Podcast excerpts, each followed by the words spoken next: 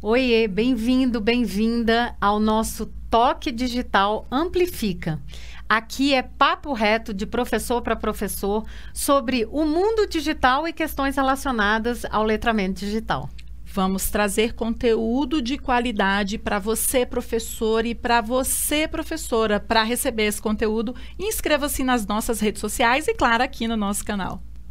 Bom, Samari, hoje a gente vem falando aí sobre a questão do remoto, do híbrido, mas eu queria trazer uma coisa específica que são estratégias para o ensino, estratégias de aproximação no ensino remoto, né? Porque eu acho que é a grande dor de qualquer professor hoje. Exatamente, Carla. E isso a gente continua nesse papo porque é um calcanhar de Aquiles. Como é que eu deixo o meu aluno mais próximo ali, né? É, no dia a dia, no encontro com eles, nas atividades assíncronas. E aí eu já queria saber de cara, Carla. A criatividade pode me ajudar a ser mais próxima dos alunos? Ah, eu acho que total. Eu acho que esse é o momento e a gente vem falando sobre isso a criatividade é sim um elemento de aproximação.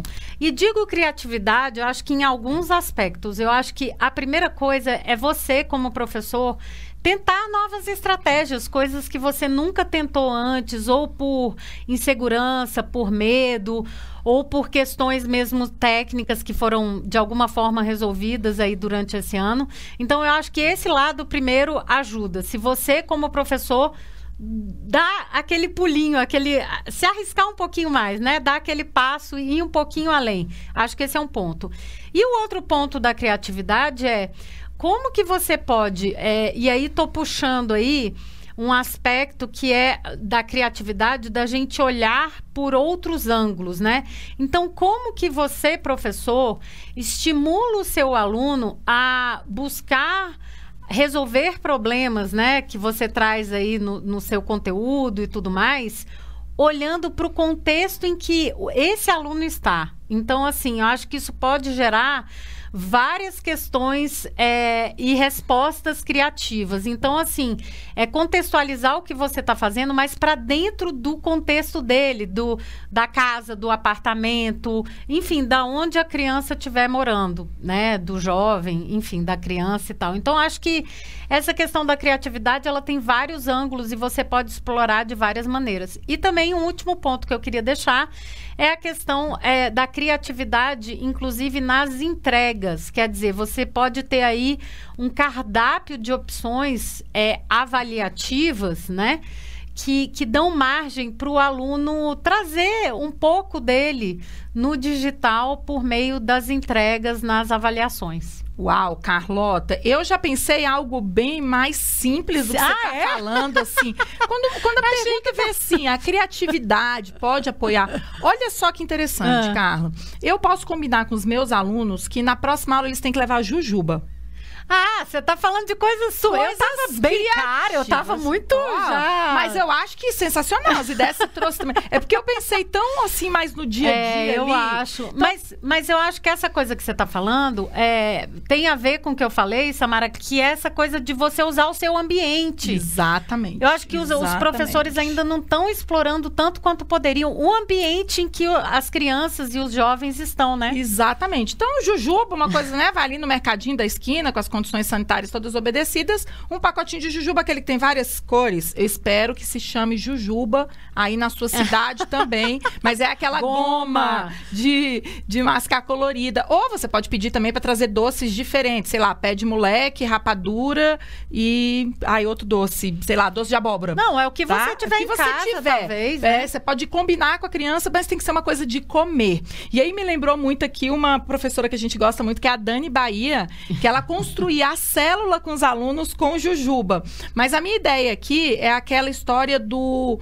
É, se você for trabalhar algum tema de contáveis e, e, incontáveis, se você é professor de exatas, se você é professor de matemática, você, ao invés de fazer a atividade no papel, você pode trabalhar com essas coisas que a gente tem em casa, jujuba, balinha, doce. E aí, Carla, tem uma estratégia muito interessante de aproximação que é é, cada dia o aluno que pega uma jujuba ou um doce daquele específico, ele tem que falar alguma coisa sobre a vida dele.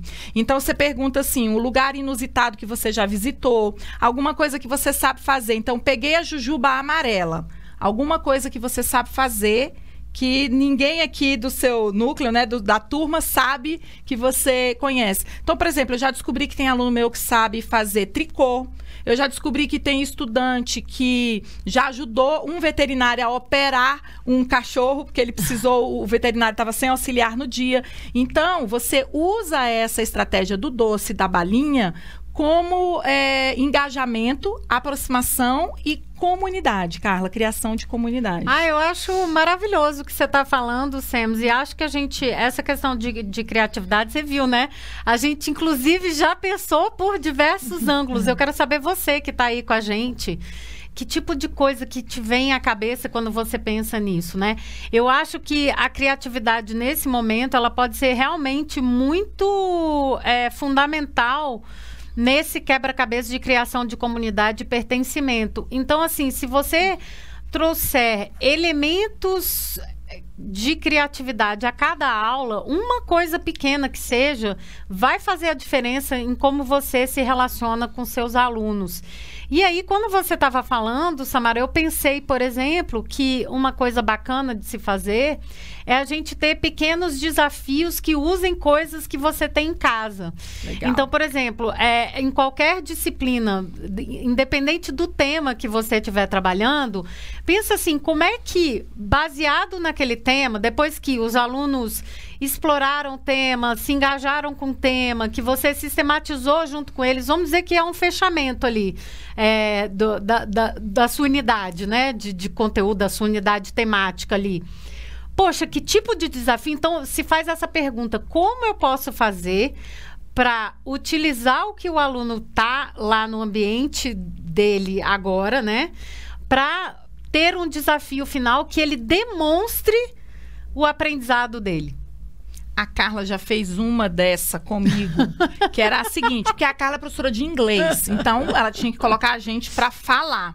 Eu nunca vou me esquecer. Ela queria que a gente desse uma utilidade nova para um clips. O Foi. clips não podia ser algo para é, prender papel. Eu tinha que dar uma utilidade nova. Então, primeiro que a gente tinha que pesquisar e é claro que a gente tinha que explicar em inglês para os outros por que, que a gente é, pensou naquela utilidade ou qual era a utilidade do Clips. Nunca vou me esquecer. E você tá vendo que você se lembra, Samara? Então, é, essas questões que são. Aí a gente vai no ciclo de Kolbe, hum. né? E tudo mais. Experiencial. A né? aprendizagem experiencial, Dewey também fala muito disso. Enfim, é, Paulo Freire, é, o Blickenstein, agora do é. Movimento Maker também. Verdade. Então, assim, a gente tem que fechar o ciclo, né? De aprendizagem. E nesse nesse ciclo, a gente sempre passa por uma parte que tem que ser a experiencial de alguma forma. E este momento remoto é muito desafiador, mas, por outro lado, traz oportunidades para a gente, professor, que a gente nunca teve na vida. Verdade. Então, por exemplo, é, muitas das restrições de material, de recursos que a gente tem na escola, por exemplo, talvez sejam. É, não, a gente não tem essas barreiras porque as crianças e os jovens estão em casa. Então, eu acho que fazer esse tipo de, de pensamento. E quando eu fiz essa atividade do CLIPS, era para a gente trabalhar um conceito de fixação funcional. Olha isso. E que é exatamente uma coisa que a gente trabalha em relação à criatividade, que é o seguinte: é você ver novas formas de fazer do que você já tinha antes, então do mesmo objeto que era o clips. Então, como é que você, professor, começa a ter essa nova visão?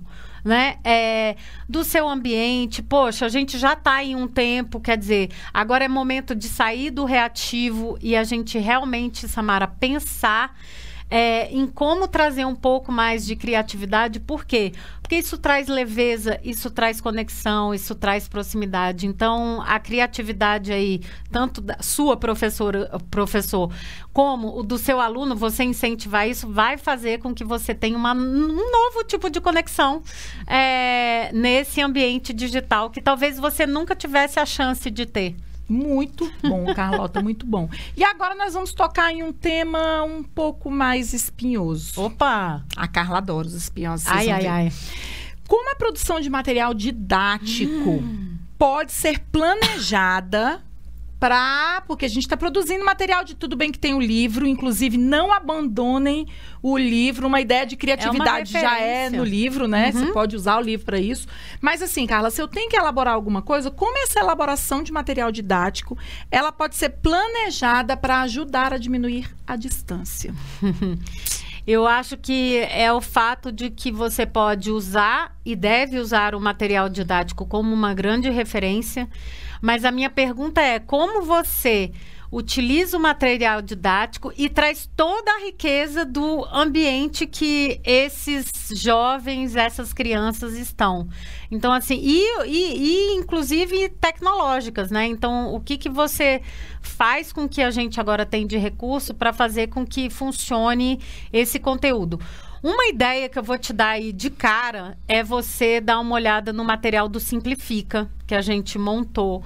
É, logo no começo da pandemia, numa parceria com a Fundação Lehman e com a Imaginable Futures, porque nesse material foi a primeira vez que acho que é a primeira vez no Brasil que foi pensado um material, a gente soltou em, em um mês, assim, é, de quando começou a pandemia. Então, foi um material didático totalmente pensado para o remoto. Então, se você pega o que tem ali no, no Simplifica, que é o amplifica.me barra simplifica, se você pegar isso e você adaptar as ideias para o seu contexto, utilizando o material que você já tem, é explosivo. E vou te falar, Samara, esses dias a professora Nayara, que trabalhou com a gente, professora de português, que teve no projeto com a gente, ela fez exatamente isso. Ela pegou a ideia do Simplifica, se apropriou e trouxe algo totalmente novo para a sala de aula dela, inclusive na formação dos professores, colegas dela. Que foi o seguinte: era uma atividade que, em vez de você. Ele, ela estava mostrando a diferença da bússola e hoje o que a gente tem em relação ao GPS. Olha que legal. E aí a, vinha bússola, GPS, e aí onde que ela foi acabar com os alunos? Onde? Google, Google Maps. Maps. Então aí ela fez toda a referência ao analógico, trabalhou a questão da bússola, de como era feito, e depois ela acabou numa super atividade no Google Maps.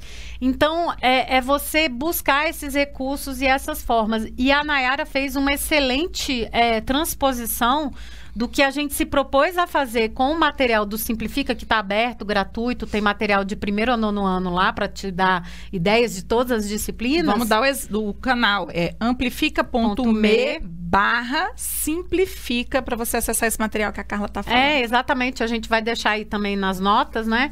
E, e é isso. E ela, ela, ela participou do projeto com a gente, ela disse, inclusive, no comentário é, nas mídias sociais, que assim é, as aulas dela nunca foram as mesmas depois que ela passou por esse processo de ser autora no Simplifica. Uau, adorei. É, Adoramos é, o trabalho da Nayara. E olha só, parece que a aula de ciências ou geografia, mas não, ela é professora de língua portuguesa. É, de língua portuguesa, é, exatamente. Língua portuguesa. Então, uma atividade aí, né, bem elaborada.